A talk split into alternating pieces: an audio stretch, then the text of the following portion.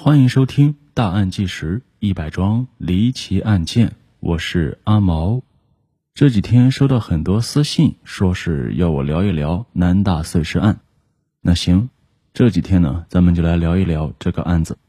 前几天呢，看新闻说南大碎尸案的凶手找到了，我当时还挺激动，就去搜了一下，结果呵呵，又是个谣言。那这桩案子在南京公安局的代号是“幺幺九碎尸案”，又称南大碎尸案以及刁爱青案。案发于一九九六年的一月十九日，地点是在江苏省的省会南京。受害人是南京大学一年级女学生刁爱青。刁爱青在失踪九天之后，她的遗体碎片被一名清洁工在南京华侨路发现。凶手为了消灭作案痕迹。在杀害刁爱青后，把刁爱青的尸体给做熟了，然后又切成了两千多片，然后又把这些尸片抛洒在了南京的各大闹市区。而这起案件呢，因为毫无线索，虽然南京警方尽了很大的努力，但此案呢还是悬而未破。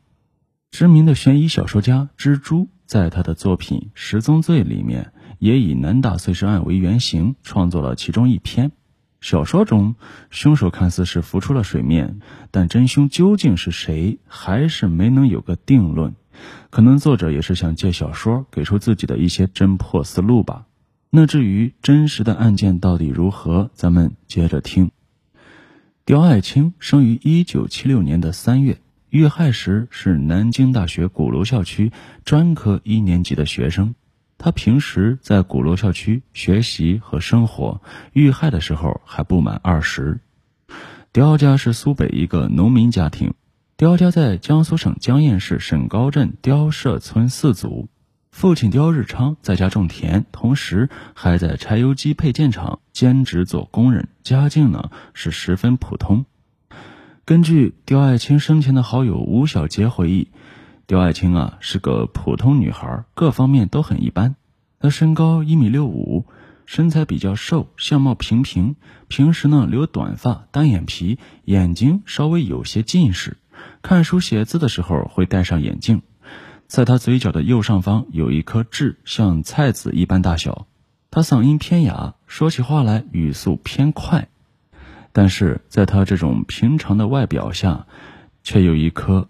不安分的心，有一个细节是，这个字迹娟秀的女孩会故意把自己名字刁爱青吗，爱是爱情的爱，青是青草的青，把这个青呢写为青本佳人的青，就是爱卿平身那个青。在吴小杰的印象中，相比同龄的女孩子，刁爱青似乎是更加谨慎。他俩走在路上，如果遇到陌生男人搭讪，通常情况下，吴小杰会应付两句，但刁爱青呢却是从不理睬。他还提醒吴小杰要注意安全。在刁爱青上大学一百多天的时间里，两个人呢还会时不时的在一起聚一聚。吴小杰也觉得上了大学的刁爱青和高中的时候相比，并没有什么太大的变化。一九九六年一月十日晚上，刁爱青吃完晚饭，走出宿舍去街上闲逛。他为什么要晚上出去呢？根据室友回忆说，是同宿舍的女生因为违反学校规定，使用了违章电器，被老师给处罚了。而刁爱青呢，他是寝室长，也连带受了批评。可能是刁爱青心情不好，外出想散散心，但是他这一出去，就再也没有回来过了。室友还回忆说，刁爱青离开时还铺平了被褥，似乎表明他只是去逛逛，还准备回来睡觉。同学们最后看见刁爱青的地点是紧靠在南大附近的青岛路。青岛路这里是人来人往，非常热闹。身穿红色外套的刁爱青在人流中并不是那么显眼。同学回忆，从他的装束来看，也没有任何的异常，就像是平常的样子。可是让所有人万万没想到的是，九天后，也就是一九九六年的一月十九日，一场大雪过后，刁爱青的碎尸被发现了。那是在南京闹市区的华侨路，清扫大街的老太太在清早发现了一个黑色的塑料袋，包装中装有五百多片煮熟的且码放的非常整齐的肉片。老太太开始以为是猪肉，准备拿回家吃。可是回到家，打开袋子仔细清洗的时候，却发现这众多肉片中，竟然夹着三根人的手指头。他当场吓得昏倒了过去。几天之内，其余的碎尸也被发现，分别是在水左港路和龙王山。这水左港路呢，是南京的闹市区，而龙王山。却是位于南京江北，距离长江大桥六公里的宁六高速公路旁。这里呢，距离市区很远，需要过桥。而这些碎尸都被放在提包中，用一条床单包裹好的。碎尸案在江苏，甚至是全国来说，并不罕见。可是让经验丰富的南京警方震惊的是，这次的碎尸堪称是建国后绝无仅有的第一起。因为尸体不仅被煮熟，还被切成了两千多片。更可怕的是，这刀工呢还十分精细，肉片码放的也非常整齐。案子虽然过去了这么多年，当年参与幺幺九碎尸案的警察们对此仍然是记忆深刻。一位参与过此案侦破的老警察这样说道：“这么多年过去了，我虽然经手办过不少案子，但从来还没遇到过这样的。”凶手确实很残忍，我们发现的尸块竟然达到两千多块，并不是民间传说的一千多块，每块呀都切割的很小很整齐。从凶手碎尸手法来看，应该是比较专业，对解剖知识有一定的了解。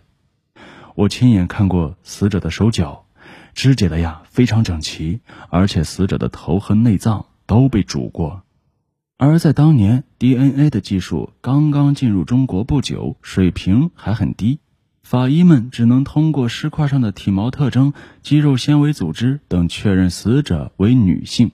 遗体包括头颅全部被煮熟和切割，损害极其严重，无法辨认相貌，也无法确认身份。好在南大方面已经向警方报警，说有一名女学生失踪。根据尸体的身高、年龄，警方高度怀疑这就是失踪的刁爱青。当时的女大学生都比较单纯，互相关系也比较好。见刁爱青第二天没回来上课，女室友立刻向班主任做了汇报。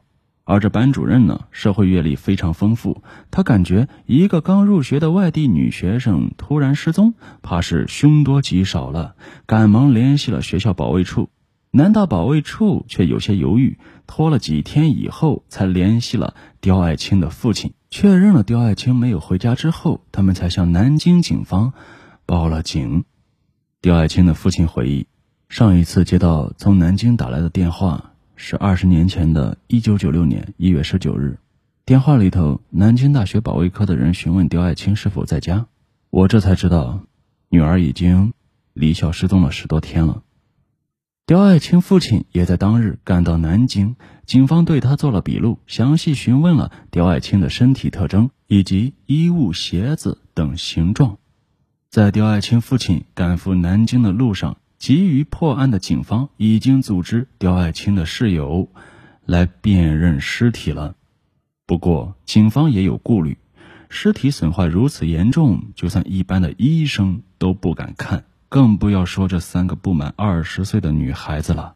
好在刁爱青人缘不错，三个女室友得知刁爱青可能遇害之后，二话不说答应了警方的请求。而这三个女孩子平时见了老鼠都要吓得发抖的，这一次完全是鼓起勇气去辨认尸体。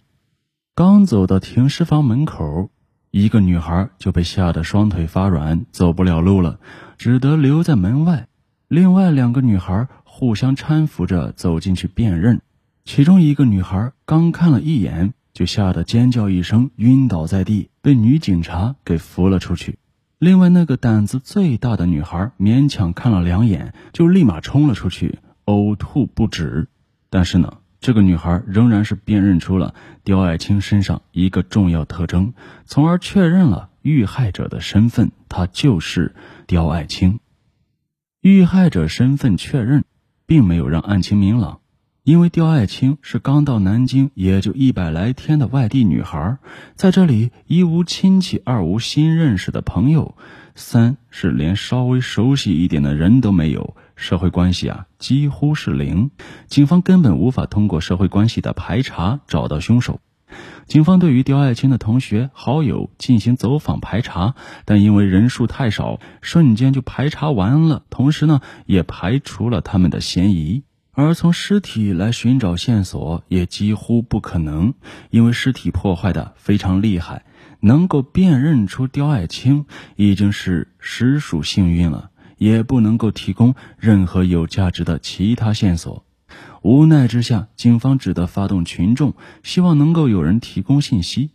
九十年代，南京社会治安良好。多少年了也没发生过恶性的碎尸案件，更别说受害者还是全国著名高校的学生。从南京市到江苏省公安厅对此案都特别重视。从客观上来说，他们呢也是尽了全力了。案发之后，南京市警方成立了专案组进驻南京大学。当时附近几乎所有的居民都受到了盘查，直到案发之后的三个月。专案组才撤离了南大，而在当时，警方怕案件公布了引起市民的恐慌，所以呢就没有公布这个案子，所以一时也没人知道有这个案件。最后是苦于一点线索都没有，警方无奈之下才被迫在报纸上登了认尸启事。南大校内先是有小道消息流传此案，随后正式贴出了被害女生的照片。据说所有的学生也都接受了调查，提供事发当晚不在现场的证据。当时的媒体报道了相关新闻和批示，警方悬赏通告，公布了涉案的几个提包和一条印花床单，希望市民能够提供线索。可限定破案的日期已经过了。案子却是毫无进展。一位南京市民保洁工李师傅对此事是记忆犹新。他记得当时刚下完一场大雪，他像其他教职工一样被警方询问，查户口、查经历，问我这一段时间内都做了什么。而对于查出有劣迹的人，审问时间要长，有同事呢被连审了一个星期。大概调查了三个月之后，警方才撤离了。当年的同学回忆，最可怕的呀是那年冬天，一个刚入校的女生被人杀了，并且分尸。这个案子到现在还没破。当时华侨路派出所的民警把 BP 机号码都留给了女生，让大家感觉可疑时就和他们联系，以便于寻找破案线索。当时我一个人住在校外，刚刚开发住宅，入住的人还不多。记得有民警还问过我。有没有在那里听过什么异常的声音，或者闻过什么怪味儿？吓得我只好天天去找同学借宿。一晃二十多年了，今天想起来还感觉挺瘆人的。希望那个可怜的女生早点安息啊！参与办案警官回忆，当年南京警方为了侦破此案，发动了人海战术。进行了广泛细致的排查，可以说，当时南京几乎所有的警察都不同程度的参与了这起案件，有的是被抽调到专案组直接参与，更多的则是在所辖片区进行排查工作。当年凶手的抛尸地点大多集中在闹市区，多达五六个地方。凡是在抛尸现场出现过的人，比如垃圾箱，只要倒过垃圾的人，我们都会逐一排查。当时确实很紧张，因为每个人都可能是嫌疑人，我们生怕漏掉每一个线索。根据凶手抛尸的地点以及相关调查情况，我们推测凶手应该就在大学校园附近，而且很可能是骑自行车进行的抛尸。而根据凶手的碎尸手法，南京警方曾一度认定凶手的职业是医生或是屠夫，并对符合作案条件的这两类职业的人群进行了广泛的排查，人数高达数千人。后来经过各种渠道的情况汇总，又扩大了排查目标人群，达到了数万人。要知道，当时南京市全市的人口也就四百多万。这样一个案件必然存在着诸多的疑点和推论，并且这个案子是一桩悬案，那疑点必定会更多。这一集呢，就先播到这儿，下集我们继续聊。